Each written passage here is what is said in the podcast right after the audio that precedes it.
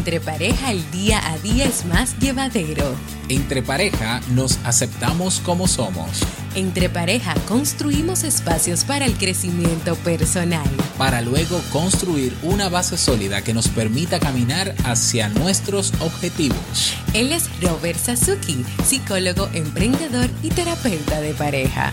Y ella es Jamie Febles, psicóloga, emprendedora y terapeuta de pareja. En este programa compartiremos contigo temas y experiencias para lograr y mantener la armonía y convivencia en tu relación. Porque en definitiva, entre parejas se vive mucho mejor.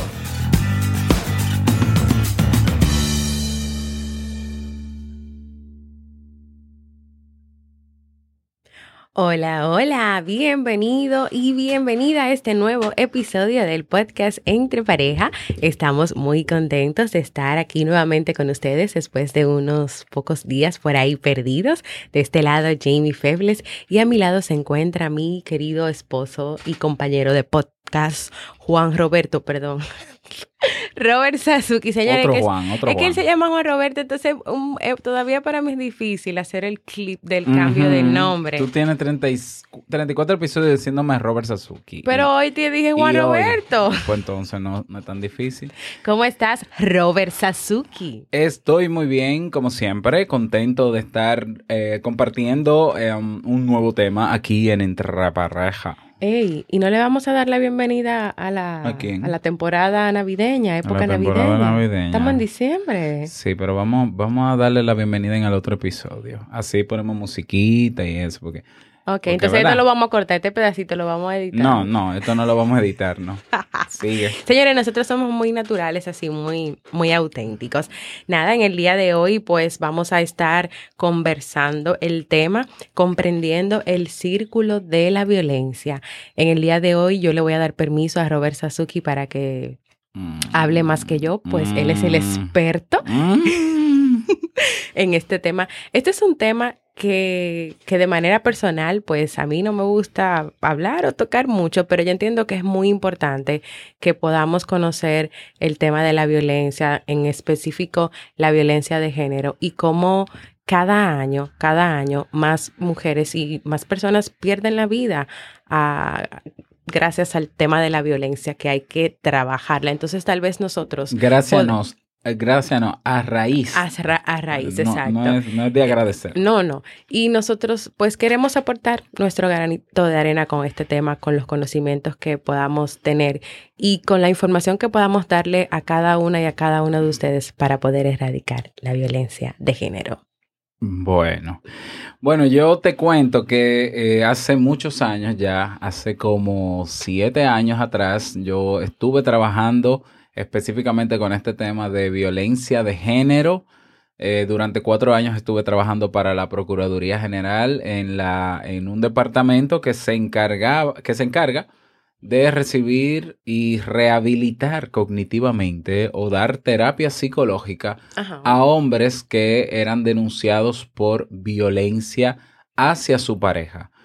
Antes de entrar en eso, ah, yo quiero decir públicamente y que se entienda que la violencia de género sí existe. Sí, ex- sí sí existe la violencia del hombre hacia la mujer. Sí hay hombres que entienden que su mujer les pertenece. Sí hay hombres que celan tanto a sus mujeres de manera tan patológica que entienden que ellas no deben salir de su casa sin su consentimiento. Sí hay hombres tan celosos, porque el celo no es una enfermedad, es una actitud que no dejan salir solas sus mujeres, que quieren que sus mujeres hagan lo que ellos dicen porque ellos son los que saben y proveen. Sí, hay hombres que entienden que si su pareja los deja, se, la van a matar y se matan él- y, y se matan ellos porque no pueden vivir sin ella. Ese apego emocional y todo eso que yo he mencionado existe. ¿Y por qué yo hago esta aclaración? Porque hay un movimiento de personas que no saben nada de este tema, que no han vivido nada sobre este tema, que están diciendo que eso es mentira, que los feminicidios o los femicidios no existen, que eso es, eh, eso es que los hombres que matan a sus parejas, eso es porque están al- alcoholizados, que eso de violencia de género no debe ser, que también la mujer maltrata al hombre. Sí, ajá. Pues esto sí existe. Y yo creo que, esto sí existe. que por esa parte de, de negar la existencia o de querer negarla o de querer darle otro matiz es que continúan ocurriendo tantos feminicidios. sí. O sea, tú te sientas a leer el periódico y cuando tú lo abres, tú siempre te encuentras con una noticia de que un hombre acaba de apuñalar o de que acaba de matar a su pareja. Entonces, si seguimos negándolo, esto va a seguir pasando. Y eso, que esos son de los pocos casos que salen en el periódico, porque yo sé que por ahí hay muchas situaciones más de Y violencia aquel- que no se dicen, que se quedan callados. Y todo aquel, porque sobre todo los que niegan todo esto son hombres, porque yo, yo creo, poniéndome desde el punto de vista masculino, yo creo que les duele a muchos hombres que en el fondo son maltratadores, les duele saber que la sociedad tiene los ojos puestos en ellos. Así es. Entonces yo quiero decirle a esos hombres que están negando este tema que se vayan a trabajar en, en las unidades de atención a violencia, que se sensibilicen en el tema, que se eduquen, que estudien y no se lleven de un fulano o dos fulanos que andan por ahí diciendo disparates ¿eh? y diciendo lo que se les ocurre, que lo único que están haciendo es normalizando la violencia y minimizando el hecho de que hoy la mujer vive en estado de peligro. Así es. Increíble que la mujer en esta época, en el siglo XXI, tenga que esconderse de, sus pare- de, de su pareja, tenga que tener cuidado como viste, tenga que tener cuidado cómo se expresa, tenga que, que tener cuidado con quién sale, porque su pareja puede estar celándola.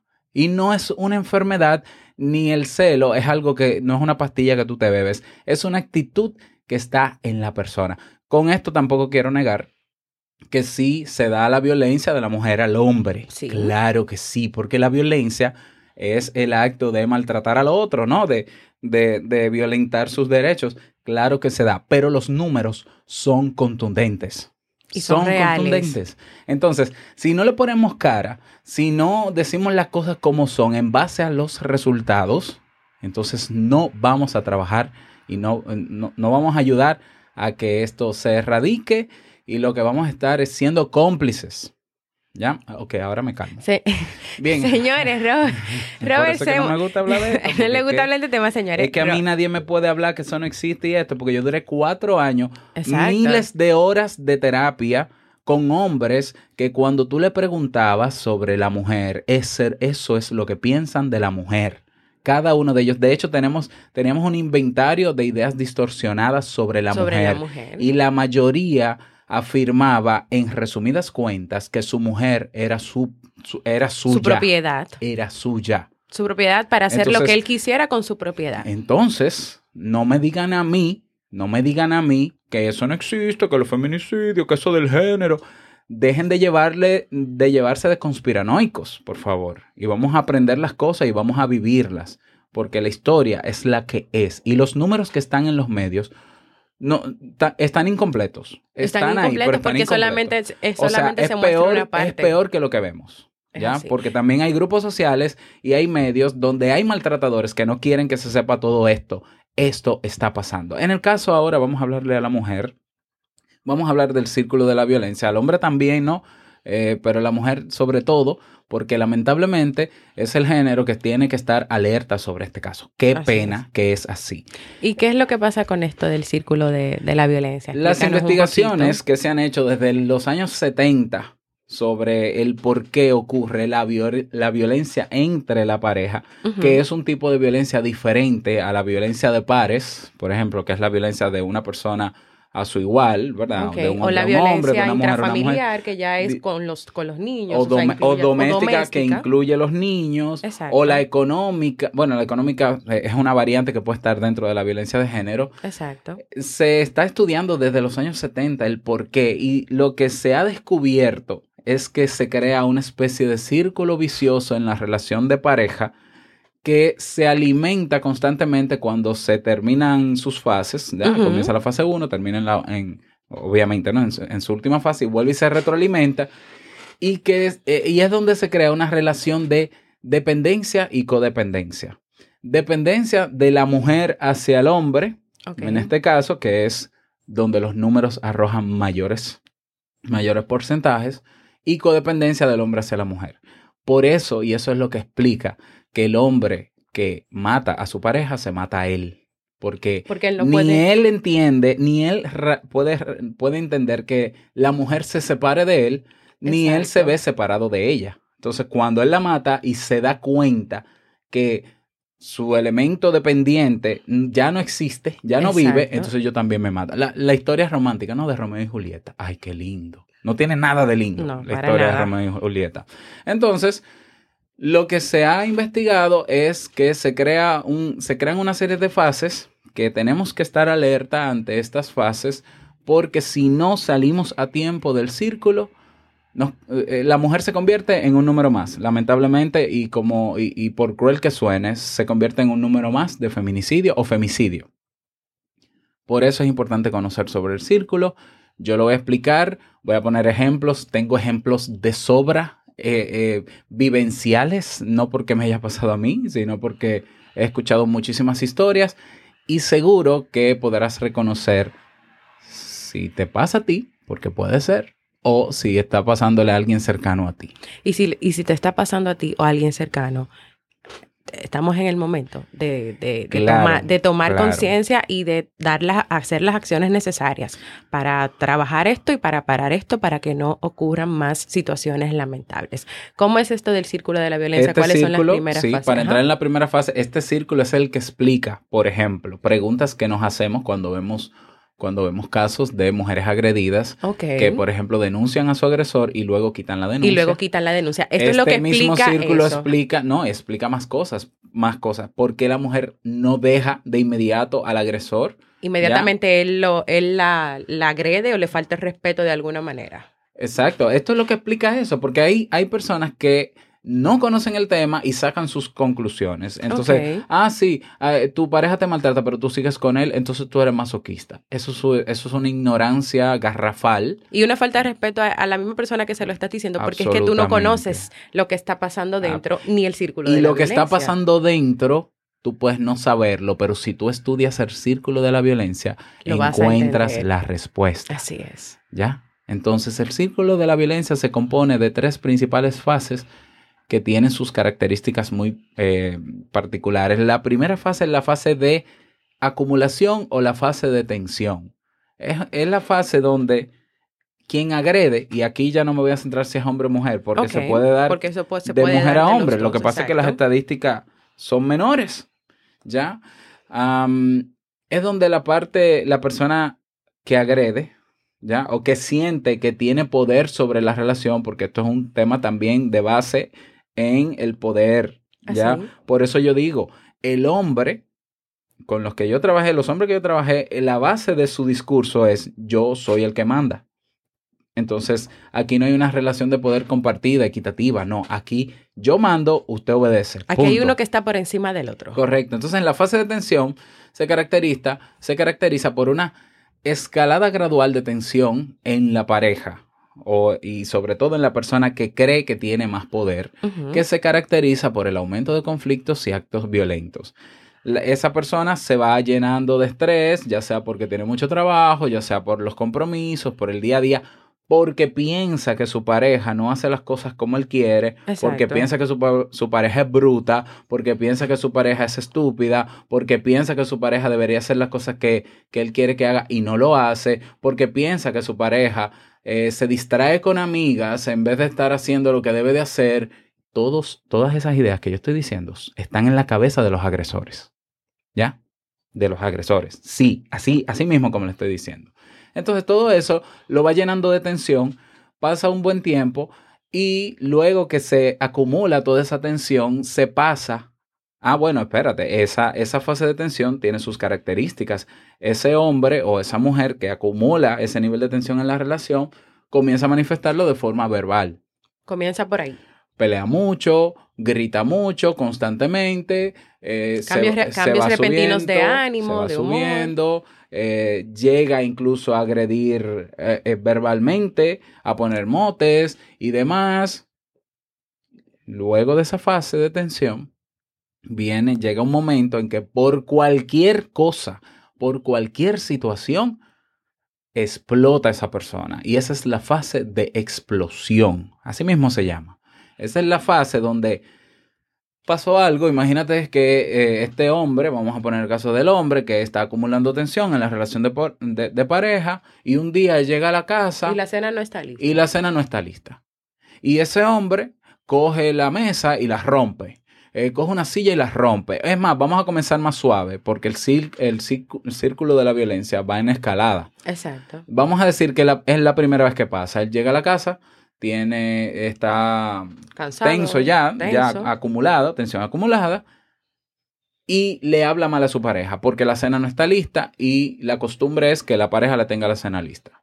Y le dice, tú, ¿qué es lo que tú haces? Tú te la pasas chateando, no sé qué, no sé cuánto, ¿dónde está la cena? Eso es una explosión. Él libera toda la tensión que tiene. Exacto. ¿ya? Él libera, fíjate, fíjate cómo se manifiesta a nivel emocional. Él libera la tensión explotando. Luego que él explota y hace lo que hace, ya sea de manera verbal o física, entonces como se descargó emocionalmente, llega un momento en que se siente arrepentido. De esa descarga y de, esa, manera de reaccionar con de la manera. No, él no está arrepentido de cómo piensa sobre la pareja, ni está arrepentido de, sentir que tiene más poder. De haber reaccionado así. y él sabe que a largo plazo, si él no pide perdón, o si esa persona, o mujer, ¿no? Si no pide perdón, puede perder a la pareja y acuérdate que es codependiente. Ok. Entonces yo no quiero perderla.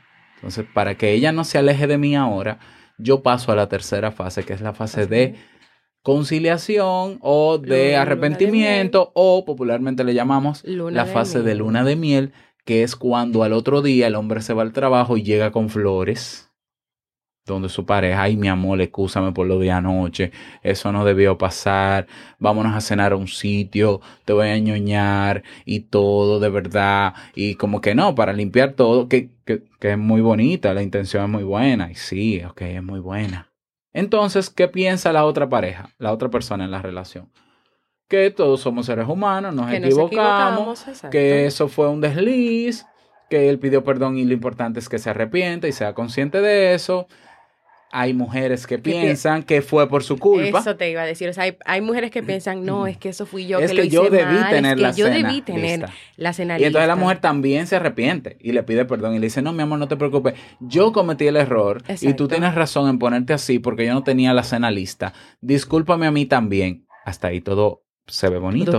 Yo, tenía la razón. Como yo no puse la cena lista, yo me merecía que tú me trataras así. Pero no se toma en cuenta que esa fase de explosión que supuestamente fue por la cena, pero no fue por, la, cena, fue por la acumulación de tensión que hubo durante tanto tiempo.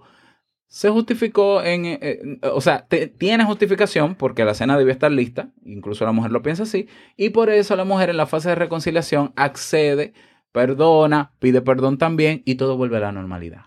Y simplemente todo vuelve a la normalidad y ella no pone límites para que eso no vuelva a suceder. No, porque ella se siente parte del porque problema. Ella se siente parte del problema. Y es ahí donde se comienza a construir lo que también está estudiado y existe como el síndrome de Estocolmo o el síndrome de la mujer maltratada que también existe y está muy bien estudiado para los conspiranoicos. Entonces, como la mujer se ve como parte del problema, ella entiende que no fue un problema lo que pasó, fue un desliz, fue algo que a cualquiera le pasa porque quizás a ella también eh, eh, ha explotado alguna vez y le ha dicho dos o tres cosas a su pareja. Y entonces es como que, bueno, somos seres humanos, no somos perfectos, no somos expertos en controlar la ira. Exacto. Tenemos que trabajar eso. Bueno, pasa el tiempo, esto es una historia que va por fases. Pasa el tiempo y vuelve a acumularse tensión de uno hacia otro más, sobre todo. ¿Por qué? Es que acuérdate que la tensión, todos acumulamos tensión a lo largo del tiempo, ¿verdad? Pero el cómo tú interpretas las cosas te ayuda a aumentar más la tensión o a disminuirla. O a disminuirla. Si yo cada vez que tú haces algo yo pienso que está mal hecho, que no debiste hacerlo así, que tú eres una tonta, aunque no te lo diga, ¿eh? porque yo puedo pensar eso de ti, todo eso se va guardando en el subconsciente, se va guardando, se acumula esa tensión y vuelve otra vez, se acumula, ¿no? Fase de tensión. Fíjate que volvimos otra vez a la primera fase. Y yo comienzo a molestarme, a incomodarme, a ponerme aburrido cada vez más. Y sucede que otro día yo llego de mi trabajo y yo llamé a mi esposa y le dije, mi amor, ponme a cargar la tablet porque necesito hacer un trabajo cuando llegue. Y yo llego y la tablet está descargada porque a ella se le olvidó. Bueno. Y entonces yo vuelvo a la segunda fase de nuevo, explosión. Pero en vez de explotar gritando y diciendo, yo cojo la tabla y la extrayo y la rompo y te digo de todo. Entonces, me desahogo otra vez, bajo la tensión, me doy cuenta de que si no corrijo el error y no te pido perdón, tú me puedes dejar o tú te puedes ir. Exacto. Entonces déjame ir corriendo, arrepentirme, fase de luna de miel de nuevo, vuelvo y te saco a pasear, te compro ropa, compro otra tablet, mejor todavía. Entonces la mujer también entiende de que, conchale, es verdad, yo debí tenerle la tablet cargada. También yo cometí el error. Mi amor, es verdad, no debí hacerlo. Perdóname. Mujer, síndrome de la mujer maltratada o síndrome de Estocolmo. Y el hombre en eh, dentro del ciclo, dominando el ciclo. Y así, cada vez que se repite el círculo de la violencia, se hace peor la explosión. Se O hace sea, las cosas se van complicando es más peor. porque un y día si, uno- si tu pareja te gritó, créeme, y tú, y tú no hiciste nada, y no, y le pusiste, el límite, límites, exacto. la próxima vez puede que se le suelte una galleta o una, cachetada. Una cachetada. y te pide perdón porque una cachetada, eso fue impulsivo. Una de las cosas que tiene el hombre agresor o la persona agresora dentro de la pareja es que no sabe dominar su ira, evidentemente, por eso explota. Y cuando se arrepiente, entiende que corregir el error del, del mal dominio de la ira está en arrepentirse, no en, en buscar ayuda, exacto. no en aprender a En hacer. simplemente pedirle perdón a su pareja y buscarla y tener gestos y cariños y, tú sabes que, detalles. que a veces el hombre cree, bueno, yo digo hombre porque es que he trabajado con hombres, pero la- el agresor o la agresora cree que su mal manejo de la ira es por la otra persona. Exacto. Tiene Y que ver con la otra persona. Mi amor, no es, que, consigo". es que si tú no hubieses hecho eso, yo no hubiese explotado. Es que si tú me o hubieses sea que la responsable de que yo explote exacto, eres tú. Eres tú. Aún en la fase de reconciliación, ellos entienden de que mi amor es que no te pongas esa ropa porque tú sabes que me molesta. Oye, es que tú no sabes te que yo esa pienso ropa porque que tú... sabes que tú, yo, yo puedo pensar que, que tú estás coqueteándole a otro hombre. Exacto, exacto. Entonces no te la ponga. Lo que quiere decir que los agresores en la relación de pareja no son conscientes de que son ellos el problema, sino que la responsabilidad la tiene la Siempre pareja. la va a tener la pareja. Señores, y esto es una actitud. Esto existe, eso es de verdad, eso está estudiado y yo lo vi en terapia miles de horas en cuatro años. Y por eso fue un tema que en donde me quemé.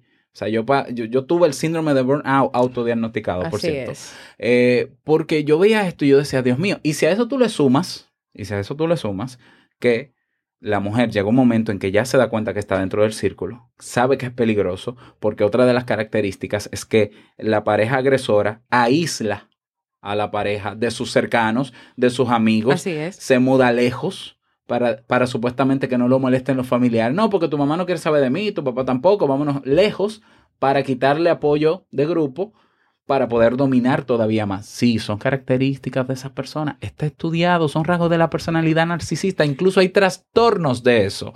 Ok, Entonces, ¿cómo para ya, para ya ir, sí, pues vamos a llegar ahí. La mujer se da cuenta que está en peligro. Digamos que ahora mismo hay una mujer que se da cuenta que está dentro del círculo. ¿Ya? Se da cuenta que es peligroso porque el círculo a lo único que deriva, si no se sale de él, es en la muerte. Punto. No hay otra salida a menos que tú rompas el círculo. No hay, no hay una solución al círculo que no sea romper esa relación y salir corriendo. No hay otra, no hay otra. Ni terapia, ¿ya? Y esto te lo dice un terapeuta. Ni- no, no creas ni en la terapia. Sal corriendo y después veremos, ¿ya? Ok. La mujer pone una denuncia, que es lo que pasa, por ejemplo, en nuestro país. Y si tú le sumas al problema del círculo de la violencia y todo lo que yo he mencionado, el hecho de que en este país hay fiscales que normalizan o minimizan lo que está pasando. Doña, usted, señor, ¿usted no cree que está exagerando? ¿Usted está segura que eso Porque fue lo que eh, pasó? eh, usted sabe que, que los hombres gritamos. Entonces, Mm. dígale a él que no la moleste más. Yo le voy a dar esta orden de alejamiento. Désela usted a él. O si no, hacen acuerdos, cosa que debería estar prohibido. No, pero vengan, siéntense ahí, pónganse de acuerdo. Vamos a ya, hacer un acuerdo. ya, dígale, señor, dígale que usted no le vuelve a dar, a- a- no le vuelve a dar un golpe y no hay ningún problema.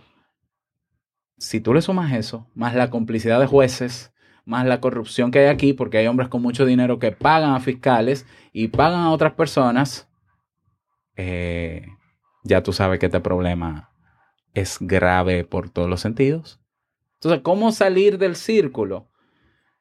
Lo que mejor te ayuda cuando te das cuenta a escapar, primero es escapar, punto. Escapar y vete donde un grupo de apoyo, un grupo de personas que te quieran, que te puedan tener ahí y que se puedan, preocupar por ti. En el caso de muchos sitios, en muchos países hay casas de acogida. Aquí también hay una, pero hay una sola en todo el país. Eh, casa de acogida sí ayudan si, si no tienes a los familiares cerca, pero si tienes grupos de familias, o sea, si tienes familia, ve y cuéntales porque esa es otra cosa. Dentro del síndrome de la mujer maltratada. no lo sabe. Eh, la, familia no lo sabe porque la mujer, como se siente parte de, eh, en parte culpable de lo que está pasando, siente vergüenza de decir lo que está pasando porque cree que su familia la va a juzgar y le va a decir, ah, pero es que, es que tú tienes que tenerle la cena lista a tu esposo, mi amor. Es que, tú tienes que, atenderlo y lo hace. Es que tú tienes que atenderlo. Es que tú, tú tienes que evitar que él se enoje. Cuando tú ves que él se enoje, tú te vas de ahí. O le pones una musiquita. O, o, o dale lo que él quiere en la cama para que se tranquilice.